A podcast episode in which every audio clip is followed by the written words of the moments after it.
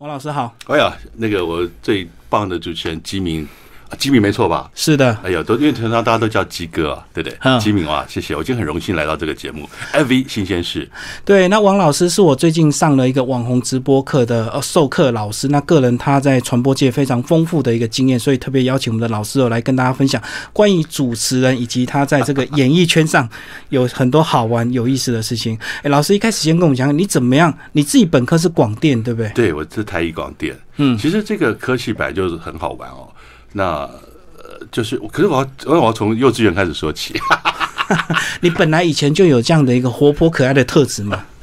呃，而且我要先谢谢我的小学老师，嗯，秀朗国小王义来老师，因为我我在二年级的时候，我就有做提早写作的工作，哇，那老师就惊为天人，哇，怎么有小孩写这么好？他说，好，你中午不要睡觉，去图书馆看书。嗯，所以一般的小朋友不在。睡睡午觉嘛，我从二年级开始睡，这个到六年级，我我每个中午的时候，我都在图书馆看书。嗯，看书之后，他就叫我要写作文给他，就他会给我题目，所以就这样，我觉得好的表演者、说话者，你要有内涵，是，所以你要有底蕴，所以我就哇，不知不觉就把整个图书馆书全部都看得非常多，就看书累积出来的。可二年级不是都看绘本吗？哎，我我我我有蛮妙的，因为我我父亲他在我幼稚园中班的时候，他跟我玩一个游戏，他说这个《中国时报》拿来念给我听。嗯，小孩子哪会念报纸？可是他我我就很好胜，那他就送我一本国语字典，所以我就开始念。我先从标题开始念，所以就认字认得很早。我没事就开始背国语字典，就自然而然就我觉得这个不知道亲子教育怎么去这个培养。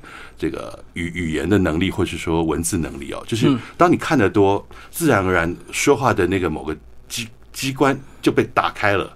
可是你为什么没有变作者啊？你读了这么多书，其实我写了非常多的文章，因为我后来在我有写小说，然后有写好多的编剧跟企划。我后来因为念广电嘛，不过在广电之前，我要先讲一下。哎，我我也今天回到汉宣，我很开心。因为我在服役的时候呢，我是做旅政政治作战，我是政战的，所以我要那时候当兵，我还写通讯稿，然后也是很有意思。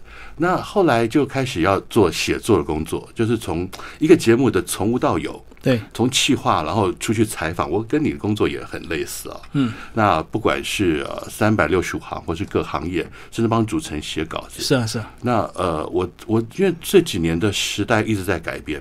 所以，就除了要真的好好写电视台播出之外，还要做好多附加价值的工作。嗯，现在是斜杠的时代，所以以前我们就说，哎，好好做个电视节目制作人就好了，不可以。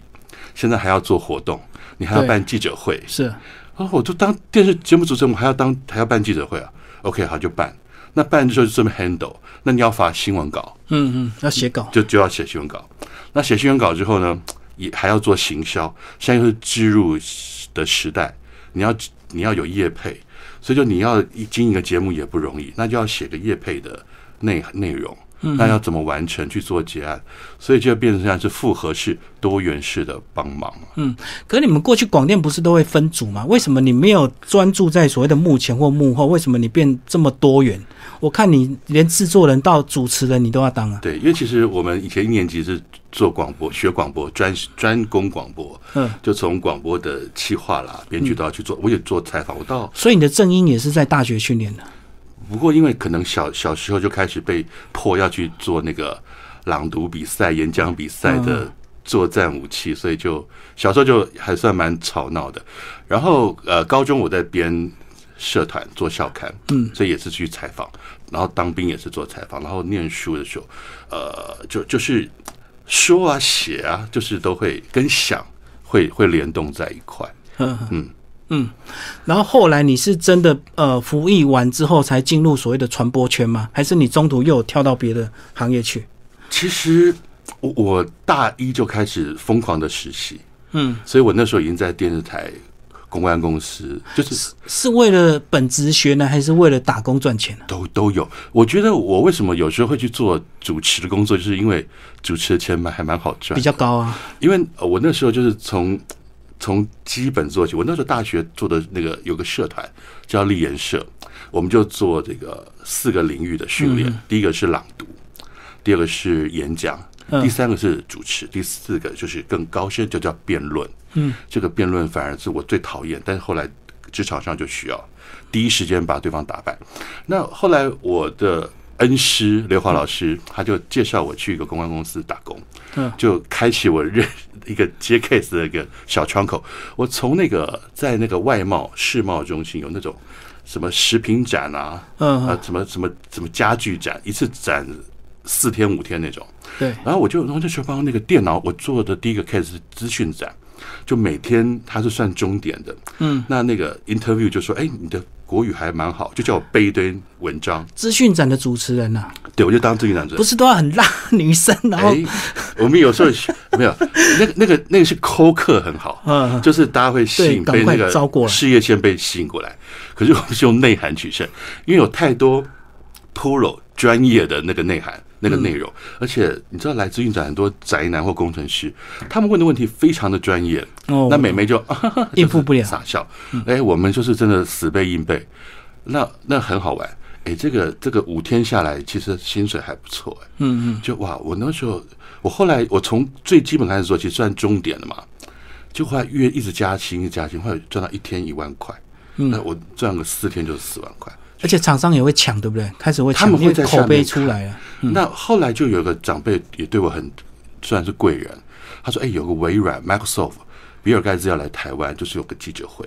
那那那我那时候我也不知道比尔盖茨是谁，嗯他说那个在金华酒店有两场，他说那一场我就担担任一个那个播报员的角色，呃主持人是另外更厉害的，有那个双有双语的那种，对对我是负责篮球播报赛，但是我们把那个微软 Microsoft 的那个 Word 就是哎 Excel，这是 Word，这是嗯，嗯就是我把它设计成一个比较有趣的脱口秀，嗯。就哇那一场就给了我一个很很厚的奖金嗯。红包，哇超开心的。可是主持人哦就是要赌啊，我觉得你要把它当成一个专业，你呃这资讯展一年才一次，那平常还是要好好上班，嗯，所以就对会有那个危机意识，不然就就 case 会青黄不接，所以就还想好了，就偶尔你们假日或是跟我排班，我去帮你们主持，平常还是好好去写我的脚本，然后去采访，然后去剪接，去配音，哎，后来就去做电视配音的工作。所以你从大学之后就一路都一直在斜杠啊？你有正职吗？有啊，就是就是在传播公司里面啊，哦，传播公司对，所以就跟着老板接什么案子就做什么事。呃，因为整个年代一直在改变，现在我觉得整个大环境都都都萎缩了哦。嗯以前的案子真的太丰富了，像那我是最早我是从八大开始做起，就是比较不是不是八大行业啊，八大电视台。有线电视 对蓬勃的时候，对，那个时候我们就要做带状的节目，哇，那时候出不完的外景，那人力又很有限，你你大概也了解，就全 team 呃这样说，老板要会还好他已经不在台湾，哎，整个 team 就是两只猫，就我跟另外一个前辈，全包了。那我们要做好多节目，就是从你去外景的看景、发想、讨论，然后帮主持人写稿，然后到时候有那个外宾 VIP，你要怎么帮他们做 interview，然后有些 trouble 在，你回去你要那个老板就说你就自己配音算了，我还自己当旁白。哦，我懂。对，然后你还要剪接。我最记得最难忘是那种完全没有生活品质可言。那元旦三天连假，每天关在剪接室里面，嗯嗯嗯，我在这边写写，哇，糟糕，就横竖赋诗啊，这个外景一大堆画面，你要把它剪 VCR，对，然后呃更更厉害是弄完还要发稿，还要嗯还要发记者。可是这个训练是很有趣、很扎实了，就是拼命的做娱乐新闻，所以会有机会遇到最流行、最时尚、最顶尖科技的，或是很流行，那很多大牌都会都会有机会上我们节目。那后来就被推荐，就去明华视，然后后来去台视啊、中视。最后民视开来去民视，就是整个在无线台这样。所以老师你是一直被动的被挖角嘛，并不是你主动去求工作。这我的人生很妙，我是一个很懒惰的人，嗯，我永远都是被被挖挖角走，我从来没有很主动去要一个工作。嗯，可是这样有利有弊啦，就是就觉得好像是那种演艺圈的变色龙，还是这样说啊，钱多你就跑去，可是没有关系，我觉得呃，像我我后来离开电视公司哦，就也是整个环境的改变，就到一个美商的广告公司去哦，嗯，就开始拍很多的广告，或者去香港开会，哎呀，香港啊，或者是比较呃外国去外外外面的国家去，那视野会更开，因为整个大亚洲地区，所以我那时候会跟酒井法子合作，是。或者是那个嗯哈林，嗯。啊，或是 Roria 呃巩俐，就是比较亚洲的巨星啊，嗯，就我觉得那个视野会开，那就到广告。因为后来我觉得后来我会觉得想要自己出来做，然后就觉得整个环境好好好奇怪哦，整个预算八九都挡下来。哦，预算很低，要求品质很多或很高。我举例好了，大家仔细看，我们以前台湾的广告量是非常多的哦，可能会做三十秒甚至六十秒、九十秒，后来变成二十秒、越来越短。十五秒、十秒。那后来这几年网络的升起，就慢慢的整个电视的业务越来越越被。瓜分掉。对，就是整个时代在改变。就以前长辈说“以以不变应万变”，啊，没塞；然后以变应万变，啊，你不变就被改变。对都是这样子的哦。嗯，所以就是随时要放着归零的心态。那稍后我们就来讲一讲这个怎么会跑去教书呢？刚开始是做演讲，就是有有回台艺大演讲啊。那、哦，母校对回家演跟学弟妹。然后我的高中是淡江中学，就回去帮他们广播社上课啊、演讲，那就觉得哎，其实教书也很好玩，因为学生有很多的 feedback，那个是嗯，很特别的。小朋友海阔天空啊，可是教书要有热情啊，因为教书跟你相对你在业界所得到的报酬低太多了。是是没错。对啊可是我觉得可以学到很多。以前我们在做广告的时候，有一个英文叫 store check，嗯，就叫做什么店头 check，就是有时候你我们就会伪装我们是消费者，躲在一边听听那个购买者他们的心态，因为你我们有时候关在象牙塔里面。都哦都都觉得，哎，我应该是这个节目是怎么做？像我在公共电视，我做纪录片导演，就觉得啊，这样应该会有人看吧？哎，做综艺节目，哎，这样会有人看吧？哎有时候好奇怪哦，很认真做的节目就收视率不高，有时候比较胡闹一点，或是哎运气好，比如那天就台风，爆出来。然后台风大家都都不出门，哎，结果天气好，哎，收视率爆高。对，没错。就是有时候不管你的 quality，就是收视率是第一，嗯在电视台的生存是是这样子啊。可你什么时候感觉到受够了？就是被这个商业追逐，然后想要自己做一点自己理想的东西啊，因为当我发现怎么都没有人来找我的时候，就 就要改变了。因为我呃，这这个怎么办呢？因为这是一个公开的频道，没有因为这个有时候薪水你到一个顶尖的话就爬不上去了。是啊，就是我的电视台的老板就跟我说啊，你已经很高薪了，我们没有办法。我就觉得我应该不止这个薪水吧，我应该要更厉害，所以我就自己出来做。哇，结果自己出来开公司之后，哇，真的是开门六柴米油盐酱醋茶。对呀、开门六件事，然后每天就是哇，一直烧钱。可是其实也很好玩，就是会做一些 event，或者全国跑，或者去拍观光影片，嗯就开始要去比稿。哦，投。标，哎呀，就是以前只要好好把创意做好就好，现在还要兼业务。嗯，然后我就想，哎，那教书就是 relax，放松心情。对，我记得我那时候好忙，我那时候接那种全国要去那个环岛的纪录片，嗯嗯，就是要出十十三天的外景，就台中啊、彰化、云林这样一直跑。可是突然间，就是我接到那个华冈艺校的聘书，有一个长辈邀请我去教课。我说哇，华冈哎、在那个阳明山上，对，小孩子好可爱，好聪明。我每天要去教，我就一个礼拜去教四堂课，早上八点到十二点。那重点费非常的不高，我懂。我我我我我应该可以讲，还是不要讲？呃，可以讲，可以讲可以讲，因为现在一定更高，所以以前很低，可以可以讲。，他他的重点费一堂课是四百块，嗯，然后我教一个上午是一1600千六，对，那我我骑摩托车油费一百块，就我不知道华冈那边有陷阱，有一个那个超速的测速机灯。啊，对，因为我不熟那个地方嘛，它很慢的速度，就我被拍照，就一拍到这好像要罚一千二，所以我就，哎、我那天赚三百块，嗯。因为我人生忙了半天，然后赚三百块，就是哎、那也是要提醒大家，就不要这个侥幸，所以你要遵守交通规则。不过至少第一次以后你就不会再超速了。对到那个位置你就自动减速了。可是我去教课，一方面是做 casting，嗯，我做试镜，因为我一直会有一些 MV 或是一些广告，我一定要需要一些新人。哎，这些小朋友帮我很多忙。哎，我觉得不要小看年纪小的小孩啊，他们知道的不会比我们少。哎，嗯嗯，就就他们会告诉我韩国最新流行的艺人是什么？对，什么什么什么艺什么 BTS 啊，嗯，Twins 啊，然后说什么子瑜啊，什么，然后如数家珍，什么女团、男团排行榜新生，哇，我觉得，哎，我们平常也不会注意到这些啊，嗯，哎呀，眼界大开，然后很开心。像我的小朋友，他说他去学那个百老汇的爵士，就把扫把拿起来就跳给我看，嗯，就是，然后他唱了一段全部是英文的百老汇的歌，嗯嗯，我觉得哇，这个是无价的。这个是太太棒了，比我这个一个钟头四百块的的这个这个配还高，意外的收获，就对。很开心。嗯所以我每次去就觉得哦，好开心，很可爱小朋友。嗯，可是在这个圈呢、有时候常常就是要跟很多艺人合作，那你一定也看到很多艺人的另外一面，对不对？荧光幕前跟荧光幕后一定会有一些八卦。那你怎么看这些艺人他们所呈现的一些专业，或者是背后的人性？因为我们今天是一个公开场合，我当然全部都要讲正面的、哦。，对，我我真的觉得，有些很敬业的，对不对？其实艺人能够变成明星、有道理。巨星，都是有他的背景。我今天讲几个认真的例子哦。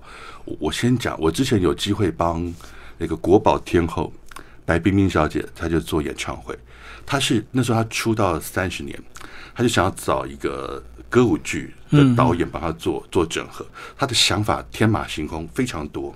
我就跟他约，后来就是他就跟他约了一个餐厅开会，跟那个制作人。那时候他就说他他就要减肥，嗯啊，这个太伟大的事情了。然后他就端了，就叫了一个那个南瓜汤，嗯一碟很浅的那个碟子。那我们就就聊天，大概开会，然后就下曲目，聊了快两三个钟头。他就是喝那一一，就那一碗汤，这我真的办不到，就很自律，就对。真的很自律。嗯那后来他跟我说很多想法，我就帮他整理一个脚本跟 round down 哦。然后他就说，他很客气跟我说，他他也是叫我导演，他他是前辈，他叫我导演啊，导演就叫弟弟。他说，导演那个我不会，我不会用 mail，嗯他他那时候不大用 mail，他说你要用传真给我看。哦，我说好，没问题。他要 paper，嗯，那我回去就打字。那我也是夜猫子，哎弄一弄，不知不觉已经凌晨四点钟了。嗯就我我写完那个 paper 跟 round down，就是最新的。我想，哎，要不要传给他？可是我也是急性子啊，所以我虽然是凌晨四点，我还是传给他了。嗯，就砰，我电话就响了，他还没睡觉。哦，他一接到马上就跟你谈对论。，他就跟我说：“哎、导演，我看到这个我好开心，我跟你说，我哪边要可以修改，哪边可以调整。”所以我们就两个人凌晨四点讲到鸡叫，嗯我觉得这个很感动的，因为一般艺人说：“哦，我要睡觉或者他是很敬业的，是很感动。”宪哥其实那也是讲他减肥的事嘛，他他他还要减肥，他好像身材一直维持的不错。宪哥有练气功嘛，所以他嗯就都吃很少。我有次跟他也是出出一个那个一整天的外景，然后后来他要控制体重，他一天就只有吃一个蛋挞。嗯，我天哪，大家吃蛋挞可以吃二十分钟，哎，嗯，就很像那个土拨，就像伤害人家没有？就像那个土拨鼠在那边吃这样，慢慢啃就他他咬一口，然后跟跟我们讲话或做别的事，嗯，然后就过了二十分钟，那个还在。我们早就我大概三秒钟就吃完了吧？是，我觉得他们真的好自律，对啊，这样好像是很多巨星都一定要的，对。所以我们就啊，就是职业伤害，因为像我们做外景节目就要一直吃啊，就一天要吃九家餐厅啊，然后嗯，到了凌晨到半夜九点半还在那边吃，因为拍到什么就一定会有些东西要应付要吃。对，因为要写去写脚本嘛，嗯，所以一定要真的不要只有看那个网络的话，你要自己去亲自上第一阵线去去品尝。嗯嗯，所以是所以那个都是早年比较一些电视节目会跟艺人合作，对不对？坦白说，现在的艺人越来越有大头症的趋倾的的的趋势、你讲的是年轻爆红的那些人嘛？对我因为不方便说，嗯嗯，有一个真的非常红的一个男歌手，就是某某帮的、哦，嗯他非常红，大陆也很走红。有一次我跟他也是合作一个节目哦，他就不来彩排。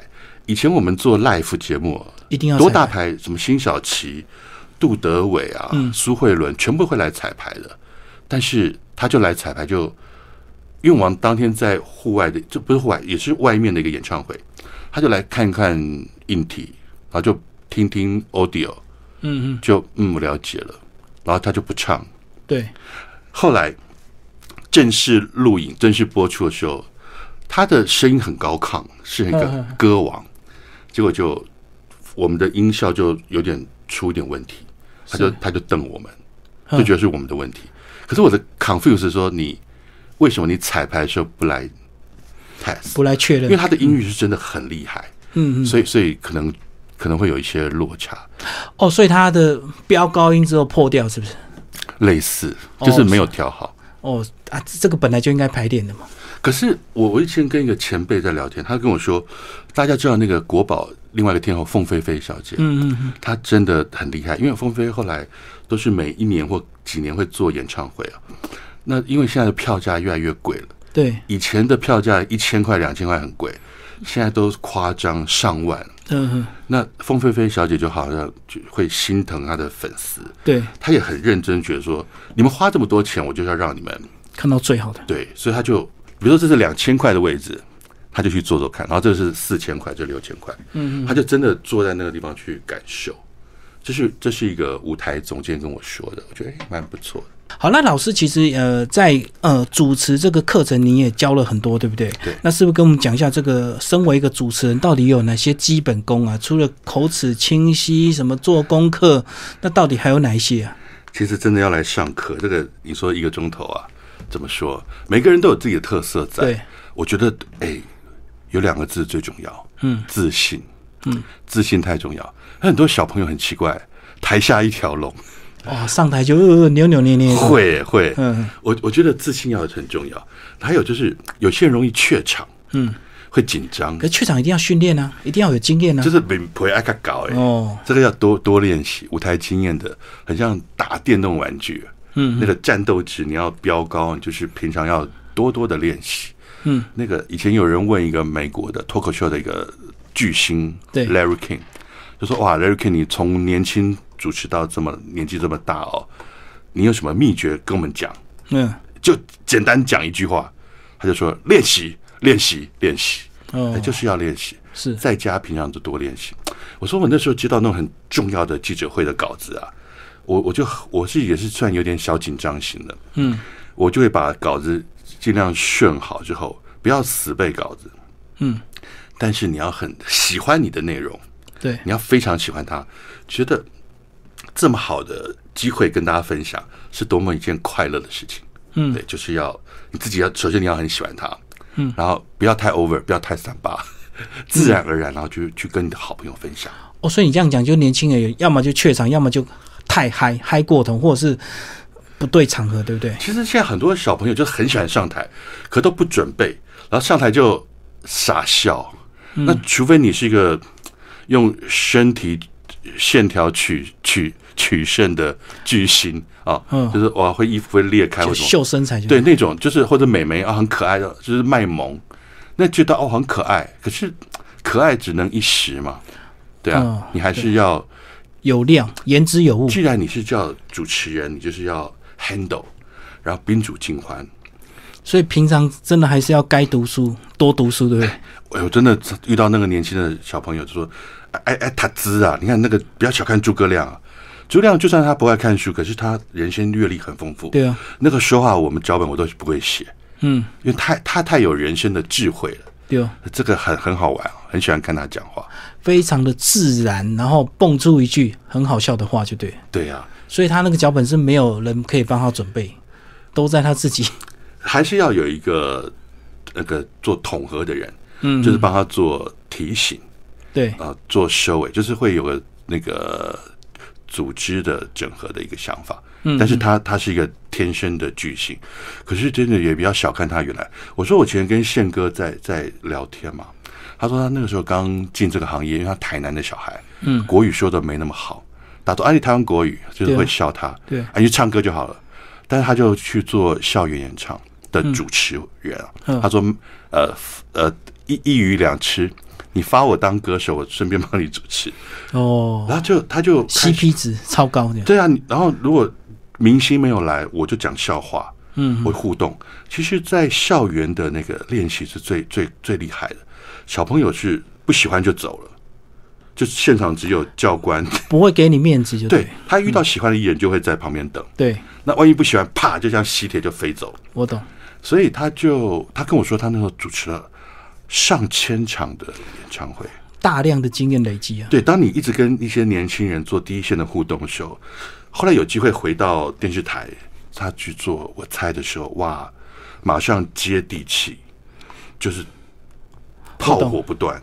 所以他先愿意花这么多时间去校园长跑，很多明星不愿意，对不对？对呀因为觉得那个价钱什么。跑到什么屏东啊，对呀、什么访寮，就是什么很奇怪、很远的地方，太远，不要说奇怪，就是有些真的很累，尤其有台湾很妙，迎新、送旧、圣诞这种大节令，全部是粘在一块的，对对对，所以很累啊。所以你要赶场，搞不好你现在在云林，然后你接下来跑到台中，然后要去彰化，老师你，你你这么多年，你有没有很佩服的主持人啊，或者是你学习的一些传播对象？其实很多哎、我觉得像我们在座的这个，嗯哎呀，我们金明金明老师也是很厉害。哎，我讲一个好了，因为今天都尽量讲正能量嘛。我我以前负面的下一集，负面的，请付费，没了 Club 会员就跟你讲。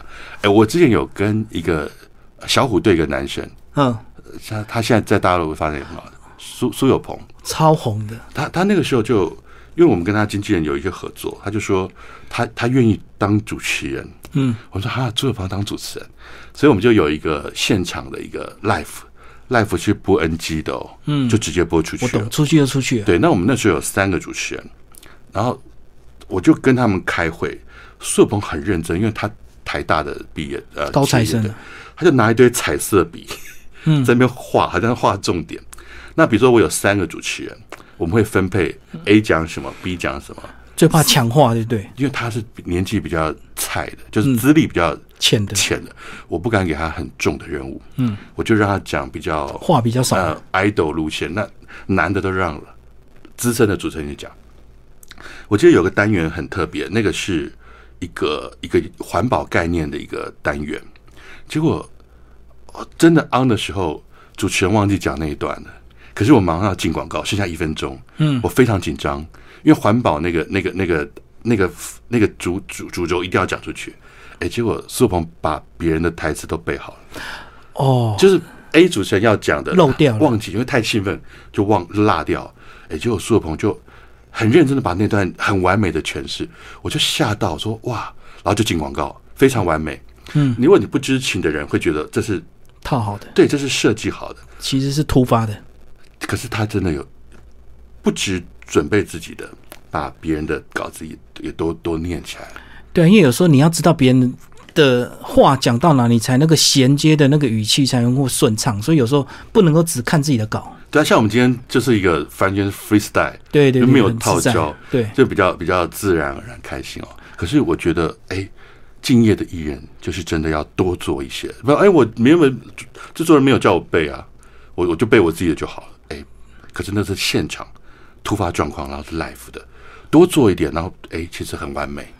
然后这个事情会让你印象到现在，就表示那句话一定非常的重要。嗯，就是整个概念，因为其实过后、后来过几年之后，我们又在摄影棚相认了。对，就是哇，哎、他就真的，我觉得认真的人会，可是大部分的有些会很懒惰，就是啊好累。可是我觉得真的就是你你认不认真，就是看平常的小细节了。嗯，对啊，就觉得嗯哎、很很很棒的艺人。该准备就是要先准备就对了。对，然后有些艺人他红了之后，他就有大头症，或者是说就有一些绯闻或者是负面消息，对不对？然后就很快这样，嗯，又消失了。你去问问那个高中生、大学生，尤其是高中生哦，哎、你们的那个最近的志愿什么？大家都要当 YouTuber，对对对，那就当明星、当艺人。因为钱赚的多，赚的快，可是 可是光是鲜亮丽。没有这么好好做的哦。那我我记得有一次，哎，有一个金曲奖新人奖的嗯原住民歌手叫 Tank，嗯，哇，那那个时候他也是上宪歌节目，新人嘛，宪歌就让他做清唱，嗯，就唱一句而已，就唱了一句，我就牙给不赔，哇，好好听哦。哦，我懂。我就说这个人因为很红，可是因为他好像有心脏嗯，开刀还是什么，就是身体不好。是。啊、所以后来就你觉得他应该比所有现在红的歌手应该会发展更好，可是可是也也，当然现在也做幕后也还不错，嗯，所以我觉得演艺圈哦充满了变数。对你觉得这个人应该不会红，哎，就就红了就红。那、你觉得应该会红，哎，就好可惜。而且有些是红的莫名其妙，对不对？因为现在网络时代，有时候你莫讲一句莫名其妙的话，你就爆红了。呃，不过不过真的真金不怕火炼啊。最后还是要经过时间的淬炼啊，是啊，是？你不能够因为一句话你就吃一辈子嘛。哎，可是真的，我觉得这个行业啊，就是要广结善缘。嗯，呃，真的不要不要小看任何一个一个一个工作人员，搞不好哪一天他就变一个金曲奖的制作人，或是金钟奖的导演，嗯。哎、都有可能哎、真的不要小看周围的人，对。对。那不要大头症，不要忧郁症哈、都都都不要，就是过动症也不要。所以老师，你现在怎么看现在网络的这个时代？很多人红，他不用靠正常或者是靠传统的这个频道，他自己开 YouTube 他就可以红，他自己 FB 搞一搞一下，或他自己的 IG，他就有他自己的一个平台了。不像过去的门槛比较高，对不对？对，可是呃，我觉得自媒体现在是最流行的对关键字哦。呃，可可是呢，我也一直在研究这个现象，这个值得我们再花六个钟头来讨论。嗯，这个太有意思了，太有意思了。尤其是我会先去研究国外的，像韩国很多网红，对，那么在那边看书，哎，就红了，就一个小帅哥不讲话在看书，看六个小时，对，那就很 开直播，然后或者有人在吃拉面，嗯，一直吃吃披萨，哎，也红了。对，啊。就是你现在，我觉得人类是太寂寞了，就做一些很嗯很奇怪的事，对很，也许是平凡无奇的事。就是你睡觉也可以开直播，对不对？上次还有一个一个外地一个男生就是在睡觉，然后就 camera 就播自己在睡觉，他睡一个很小的房间，嗯嗯结果就有人一直打赏给他，嗯。就是他睡觉起来哇赚了好多钱。可是这个通常是不是你第一个干这种事会有一些被关注，第二个就没有人就就没什么了？我觉得创意，嗯。我觉我觉得现在我我最近好喜欢两个网红，一个叫阿汉，嗯。一个叫那个呃，反正我很闲，他们都是走内涵路线取胜。那有些什么像理科太太，最近也前阵也很红的，对。知识型的王美，嗯，对。啊，，每每次看节目就可以学到一些知识。那那个 know how，还有什么什么七七老大，他是一个中医师退下来的，所以他每一集会告诉大家美白啦、嗯回春啊、抗衰老啊，诶诶，干不哈，这个这个听了就觉得诶，其实蛮有意思的嗯。哦。可是有时候他们这个被关注之后，过两天如果你不关注他，你可能就会忘了他，对不对？因为你又会被别的注意力去吸引走了。因为我呃，现在整个台湾的网红网美的趋势，其实要有经纪公司的协助，操盘了，甚至要去适度的去鼓励他们，指导他们，不然很多小孩都是三天捕鱼两天晒网，对，就啊录了三集啊，呃好累啊，不玩了，就就就累了。嗯。或者其实有一个现象是，有些很红的呃主播，对，现在小小女生都要小男生都要去当主播，他们可以当做一个跳板。嗯。而我前阵子帮一个国营的企业拍个微电影，我们后来就试镜啊，全国试镜，挑了一个很不错的一个女生，她是一个知名平台的女主播，嗯，那她就是在路上被发掘，嗯。那个什么，哎，这可以讲吗？黑男。嗯，还好啊，就是就是在东区喝一个冰茶被被发被掘，注意到，就他点阅率破破七十万。嗯嗯，将近快要百万，结果就被经纪公司发现。牵，走了，就说：“哎、你要不来？”但他工作很好啊，对，他他就还是挣扎了一下。但他签了那个公司之后，他有帮他做呃专业的舞蹈、培训主持培训。嗯。那后来他也开始在做网络的节目的主持，还有 cable 节目主持，也开始拍广告。嗯。那我跟他经纪人聊天，他说：“啊、做很可爱的美眉在那边说，哎、送我城堡，送我玫瑰花，那个大概送 送一年、两年就差不多了，就退了，因为有更年轻的美眉又出来了。对，你不是永远十八岁嘛？嗯。你到时候十七岁的跑出来，那哎，我已经二十八岁了，对，就就请你回家休息，就很残忍。嗯。那那这个时候你就要用别的取胜，内涵。对。或者说你有真正很对演艺圈有很好的贡献，我觉得要有特色啊。嗯嗯，就算呃，不是说每个都要像林志玲那么那么美，呃，像小甜甜也很可爱，还有我的好朋友钟欣凌呢，对不对？对，钟欣凌她减肥还被经纪人骂说太瘦了不联系，人家就是要你可爱胖胖的，对啊，特色，嗯。哎、她演的很好啊，演妈妈啦，我最近那个也是很受到欢迎。那比较漂亮，像隋唐那种 model 路线，当名模能磨多久？所以他要走戏剧。嗯哦，就多多些。可是你很多的剧场剧组剧组就幕后剧组就说啊，那个 model 来都不会演戏，不认真嘛。可是如果你有很好的外表，又能够有这个戏剧的对，真材实料，哎哎，其实可以有一片天地的。就要内外兼修，就对。而且现在好处是说，因为有很多自媒体，你可以自己自我开始经营，而不是一定要靠人家去挖掘到你，把你送到哪一个平台去这样。我觉得自媒体很新鲜，那我还是要呼吁，就不要乱走路哦。有些就会走走偏路就，就不大好了。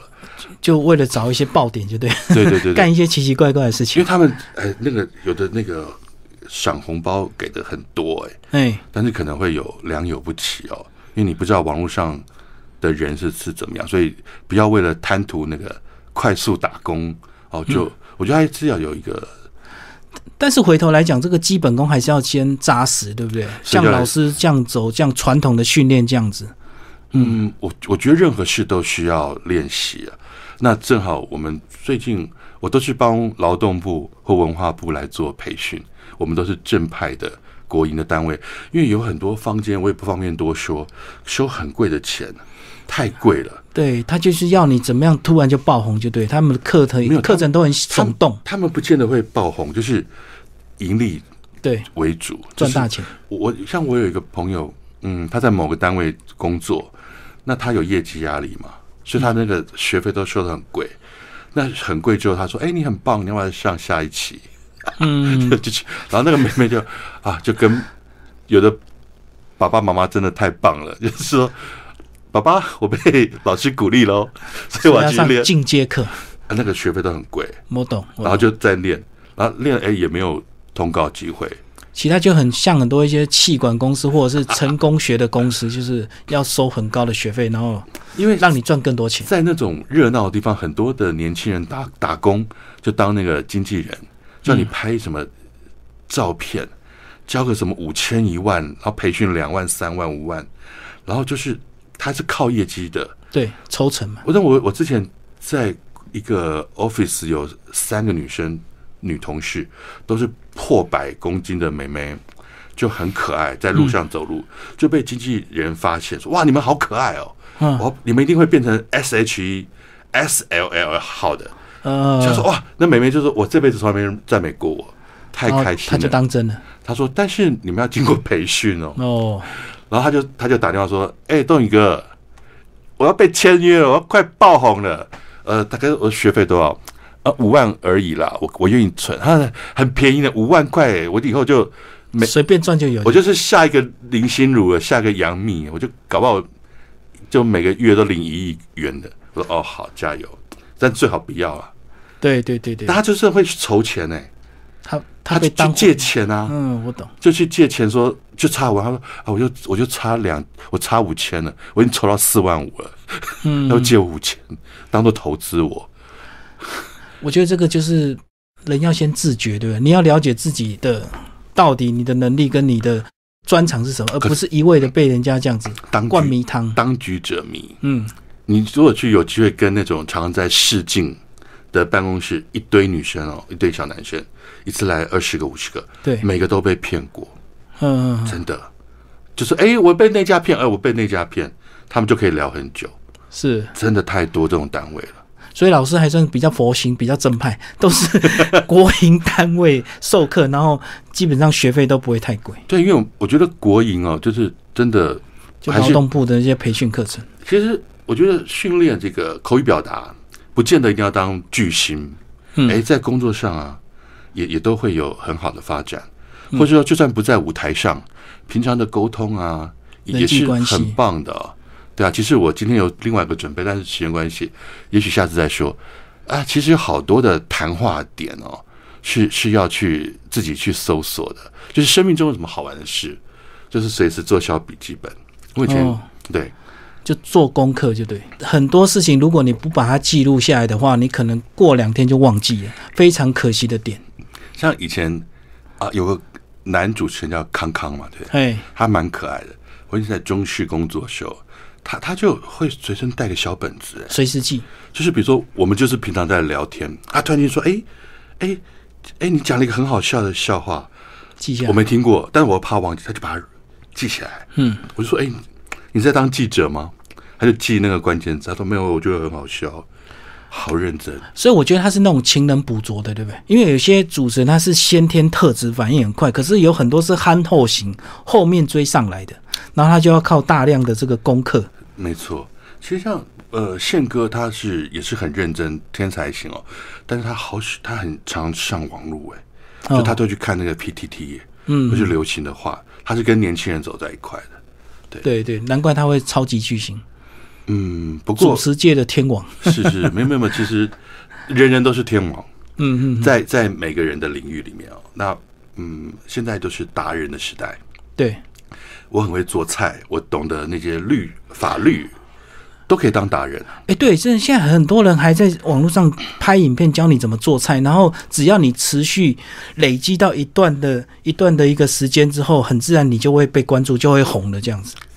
嗯，有时候不见得一定要红，就是说这是一个无价的记录，嗯嗯，对不对？就是哎，有机会，就是哎，我以前有跟一个大师聊过天，他说，如果有机会做演艺工作，或是做传媒的工作，这个都是在修行，因为我们就尽量讲正能量、正面的鼓励的话，嗯嗯，呃，说现在是什么？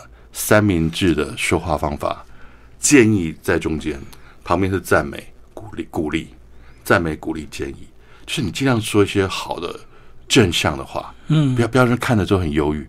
我我以前有时候那种工作压力很大，念书的时候，我突然间心情很差，就是说我在忙什么，然后你听广播，我正好听到那是，哎，是李丽芬吧？好像是李丽芬，他就那时候正好在介绍一个歌曲，然后就有一段鼓励的话，哎，我就瞬间被舒压了哦，啊，就是被疗愈了像以前那个李济准那种非常感性的时刻，有吗？啊哈。然后听了就很舒压啊，有人很喜欢这种声音，嗯嗯嗯。